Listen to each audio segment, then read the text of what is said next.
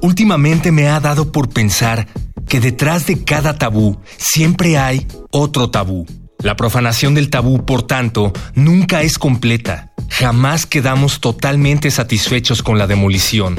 Algo queda ahí, en pie, en el fondo de nuestros corazones. Juan Cárdenas. En el papel. En la pantalla. En las ondas. Y en la web. La revista de la universidad abre el diálogo.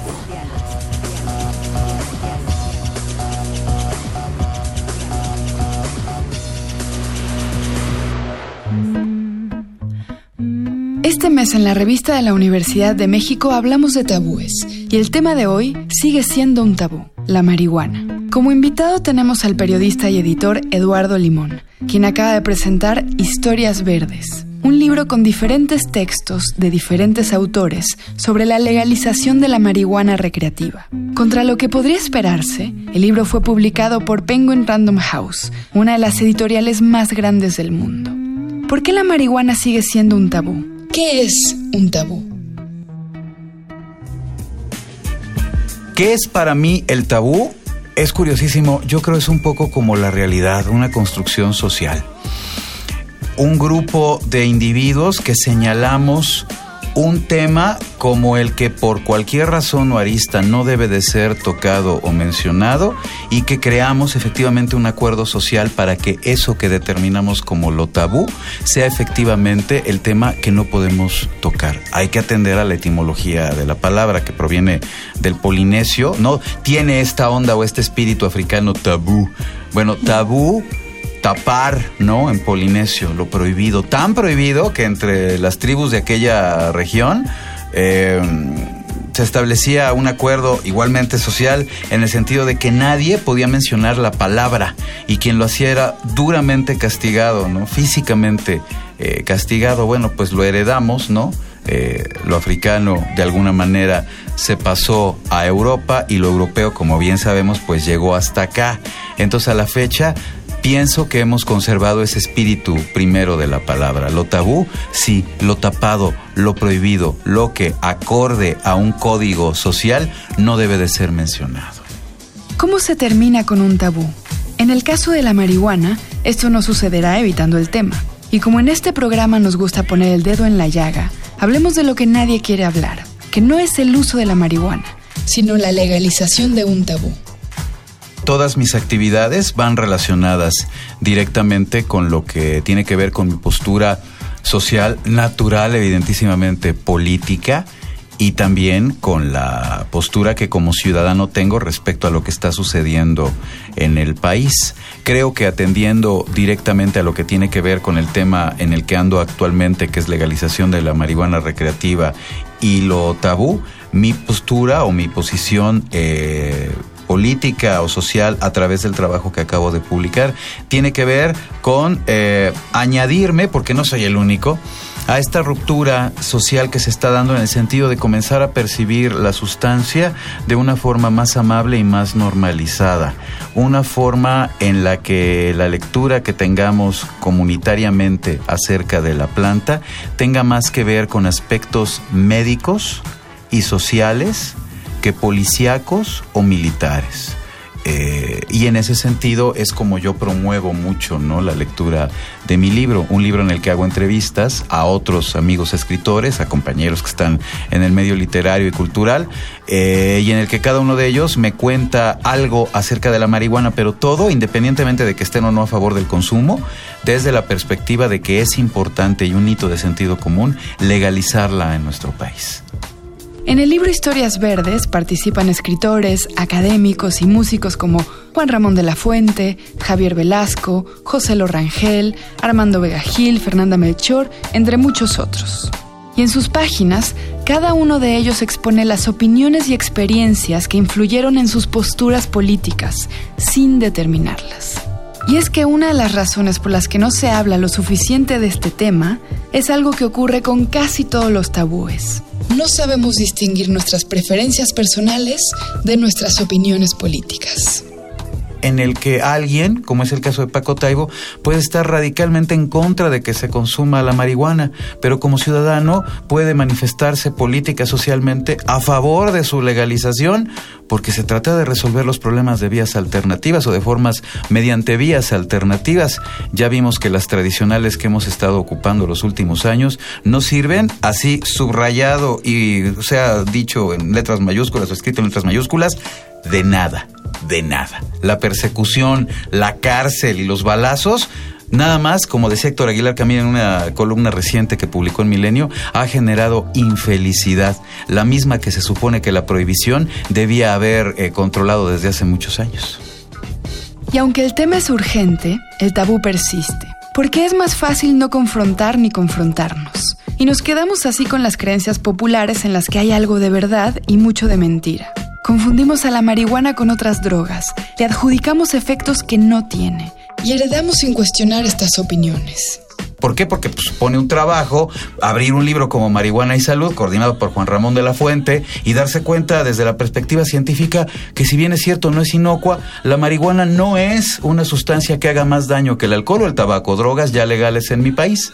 Eh, entonces yo creo que de allí viene el tabú. Pero de ahí mismo, de donde viene, es desde donde también lo podemos comenzar a disolver. Esa creo es la parte entusiasmante. ¿Cuáles son los enfoques necesarios para discutir la legalización de la marihuana con quien no la fuma? señalándole esto, los datos científicos súper serios que ya están publicados en todos lados, digo aquí en el país por el Fondo de Cultura Económica, pero en los Estados Unidos por un montón de editoriales súper serias y en el mundo en general hasta por la ONU. Sabemos hoy que la marihuana con empleo terapéutico tiene un montón de posibilidades o, ofrece un montón de posibilidades clínicas de tratamiento de un montón de dolencias y control de muchas enfermedades. Eso está ratificadísimo científicamente y es importante señalarlo entre la población que sigue mirándola como una planta eh, cultivada por el demonio. Y por otro lado, en lo que tiene que ver con lo lúdico, yo atiendo directamente al argumento que eh, se centra en el sentido común. Los Estados Unidos, país que la ha perseguido tradicionalmente durante décadas, la está legalizando en una buena parte de sus territorios, concretamente el primero de enero de este año. California tiene la marihuana lúdica legalizada en todas sus vertientes el estado que más le aporta al Producto Interno Bruto estadounidense tiene a esta droga blanda ya eh, legalizada. Y aquí nos seguimos persiguiendo. Entonces, no ha habido en los países que ya la legalizaron ningún caso de paranoia social, ni nadie ha fumado y se ha convertido en un monstruo que se encuera y sale corriendo por las calles a comer niños. Nada de eso ha sucedido en Montevideo, ¿no? En Uruguay, donde se legalizó con mucha rapidez. Hay un programa social incorporado por Mujica antes de legalizar la marihuana, que consiste en parte del impuesto que ahora tiene la planta, se destina, allá es una clase social, eh, una clase política honrada, eso es un caso también de distinta discusión, a un programa social que tiene que ver con construcción de vivienda para madres solteras. Y ese programa que proviene directamente en el financiamiento del dinero que da el impuesto eh, grabado sobre la marihuana legal, tiene más o menos destinados como un millón de dólares al mes, que es lo que está generando la venta de la marihuana legal allá. Entonces, la legalización resuelve más problemas que los que la persecución crea. Esos son, yo creo, los argumentos más importantes que tenemos que esgrimir a la hora de platicar con alguien que todavía la mire como, como una planta generadora de broncas. En la opinión de nuestro invitado, ¿por qué en México no se ha legalizado la marihuana? en la medida en que los que estamos a favor de que se sepa, ahora sí que la verdad, o el otro lado de la moneda, somos los obligados, como ha sucedido tradicionalmente en la historia del planeta con todas las políticas progres, a introducirla entre la gente que no lo sabe. Es nuestra, de verdad, nuestra misión o nuestra obligación eh, promover la información real, científica, detallada y objetiva, para que cada quien tome sus decisiones. Creo que eso es lo que estorba mucho, ¿sabes? Que se sigue promoviendo muy escandalosamente todo lo que tiene que ver con lo malo que es la planta, cosa que es una mentira, punto, así subraya una mentira, y se permite que sea muy poca todavía la información que a nivel popular se establece con respecto a las verdades relacionadas con la, con la sustancia. Bueno, un poco lo que yo estoy haciendo a través del libro publicado y otro poco lo que van a hacer otros muchos, porque ahí vienen un montón de libros hablando acerca de, eso y, y, documentales y muchas cosas, es justamente promover eh, la información veraz, objetiva, científica, para que todo el mundo tenga acceso a ella y comience a pensar con respecto específico al caso de la marihuana desde una óptica nueva. Ahora hay una campaña política muy ignorante que está diciendo que cuando se legalice la marihuana si se legaliza, todos la van a tener en la mano, ¿no? O sea, se legaliza y el otro día todos somos pachecos y todos estamos fumando. La verdad es que con la legalización, atendiendo a un orden de sentido común, lo primero que consigues es quitarla de las manos de los menores de edad, que son quienes además científicamente hoy lo sabemos, no deben consumirla porque sí hay un riesgo de producir luego paranoias o esquizofrenias cuando apenas estás construyendo tu sistema neuronal. Pero una vez que eres mayorcito de edad, pues al igual que con el tabaco y con el alcohol, que en este país son sustancias legales que solamente se encuentran en control de mayores de edad, pues ya tú vas a decidir qué es lo que quieres o no consumir. Eh, de entrada creo que esa es una de las enormes ventajas. La sustancia deja de estar afuera de las secundarias, incluso en la provincia mexicana se sabe primarias donde se vende.